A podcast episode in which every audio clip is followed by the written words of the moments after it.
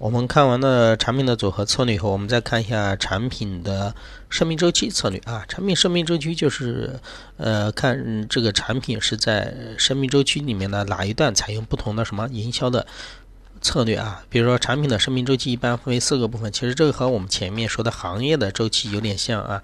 产品的周期的话也分了四个部分，比如说有介绍期、成长期、成熟期，后面有一个什么衰退期啊。介绍期是什么意思？就是顾名思义就知道，这时候大家还不知道这个产品，这个产品刚刚的引入整整整个市场。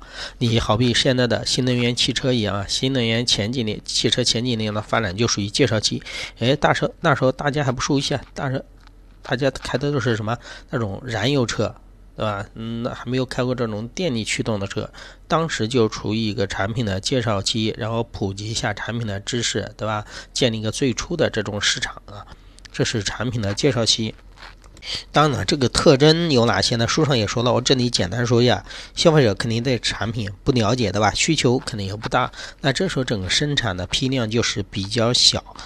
当然了，那这这个时候生产成本就很高啊。那你想开一个汽车厂的话，初期的产品的投入又比较大，你现在产量还没上来，所以说每个车子的成本就比较高啊。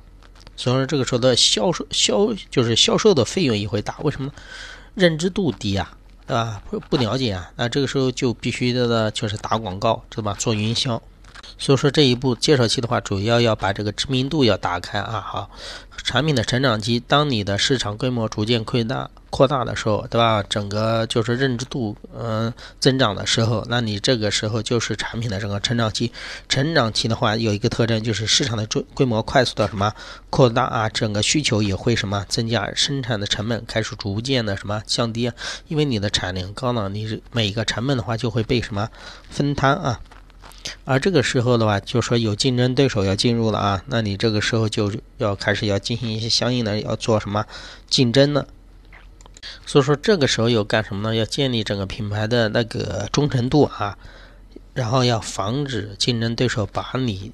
初期，然后建立的这种市场的占有率给蚕食过去，这是产品的成长期。再看一下整个产品的成熟期，成熟期以后，整个市场基本上就份额就相当于稳定了，就好比现在的燃油车是一样的啊。整个市产品啊，整个市场的规模比较稳定了，几个几几大汽车厂商，对吧？也比较固定的，整个市场结构也比较固定了，这个属于整个产品的成熟期。而在这个时期的话，竞争是最为什么激烈的啊？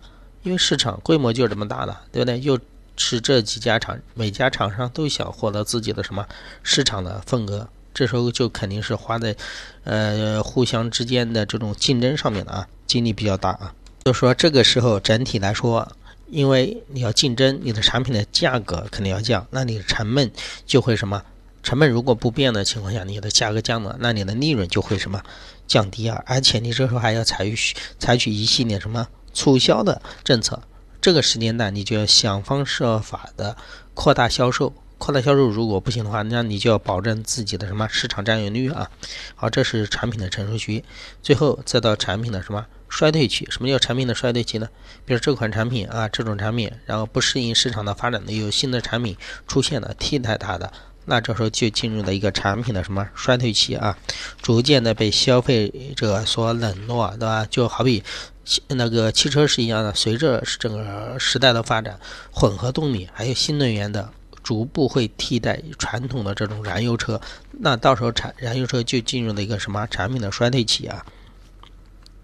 这个时候，你要么就是放弃，对吧？要么的话就是继续维持。呃，放弃的话，那你就不生产了，你就转而投向于其他的什么新的产品的生产，啊？要么的话，你就在这个市场里面下面留下来，就是继续什么呃经营。当然了，这也是看整个市场的变化了啊。主要是要把这四个周期，然后记住啊，四个周期不同的特征要对应起来啊。